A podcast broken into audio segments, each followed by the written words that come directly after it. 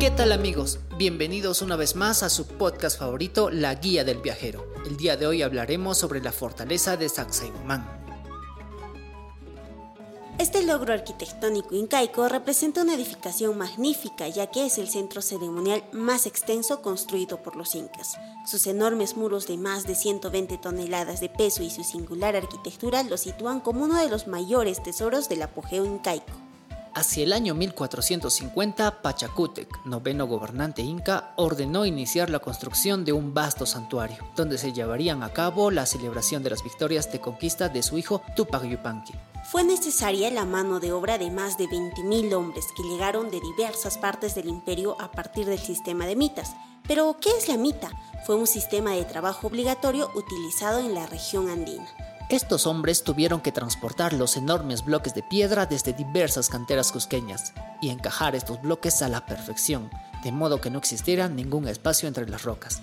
La arquitectura de este centro es parte de un gran diseño llevado a cabo por Pachacútec, quien al trazar los planos del Cusco buscó darle a las calles la forma de un puma, animal representativo del Queipacha. Pero, ¿cómo llegamos a este maravilloso lugar? Tenemos tres formas. La primera, llegar a Sacsayhuamán caminando. Puedes hacerlo desde la plaza principal del Cusco, subiendo por la calle Suecia y seguir el recorrido por la calle Resbalosa. Gira a la derecha después de la iglesia de San Cristóbal y sigue la carretera que te conducirá al sitio arqueológico de Sacsayhuamán. Te tomará alrededor de 30 minutos de caminata hasta llegar al complejo, pero los paisajes y el aire fresco justifican el largo recorrido. La segunda, llegar a Sacsayhuamán en taxi. Desde la Plaza de Armas del Cusco podrás tomar un taxi que te llevará al mismo sitio arqueológico. Del mismo modo encontrarás taxis de retorno. Con esta opción te sobrará tiempo para conocer Sacsayhuamán. Tercera opción, llegar a Sacsayhuamán en un City Tour. Todas las agencias que ofrecen tours en Cusco tienen a tu disposición esta opción. Así conocerás más sitios arqueológicos que se encuentran alrededor de Sacsayhuamán. El ingreso es con boleto turístico de Cusco. Sea cual sea la opción que escojas, la entrada siempre será la misma, usando el boleto turístico. Estos ingresos lo podemos comprar en la entrada de los complejos arqueológicos o en la Avenida del Sol 103. El costo es de 70 soles. Ahora sí, lo interesante, ¿qué veremos ahí? Desde la llegada podrás tener una vista panorámica de las cumbres de la Usangate, Pachatuzán y el Senca, que eran consideradas sagradas para los incas.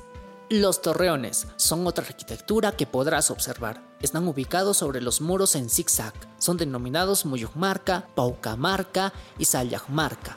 En este lugar había abundante agua. Incluso ahora podrás ver los acueductos alrededor de la fortaleza. Las murallas. Los historiadores afirman que los primeros españoles que vieron estas murallas les atribuyeron su construcción a demonios. Incluso hoy en día su elaboración sigue siendo un misterio. El primer piso de los baluartes presenta las murallas de mayor tamaño. Pesa aproximadamente 128 toneladas.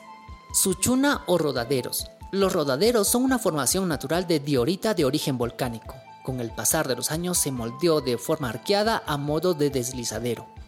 El trono del Inca es una estructura de piedra en forma de asiento o escaño. Fueron pulidas de forma simétrica con tanta perfección que se ganó la dimensión de trono. Chincanas o túneles. Las chincanas son túneles o cuevas subterráneas en Sacsayhuamán. Son dos, la más pequeña mide alrededor de 15 metros y se ha convertido en una distracción para los viajeros. Según la tradición, muchas personas intentaron encontrar el final del túnel más grande sin éxito. Incluso algunos no lograron salir. Se cree que ese túnel conduce al Coricancha o al Templo del Sol.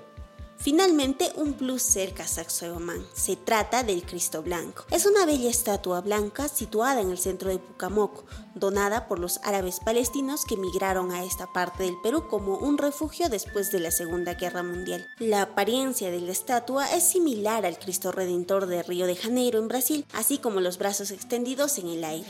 Esta es una versión mucho más pequeña, pero conserva también su propio encanto.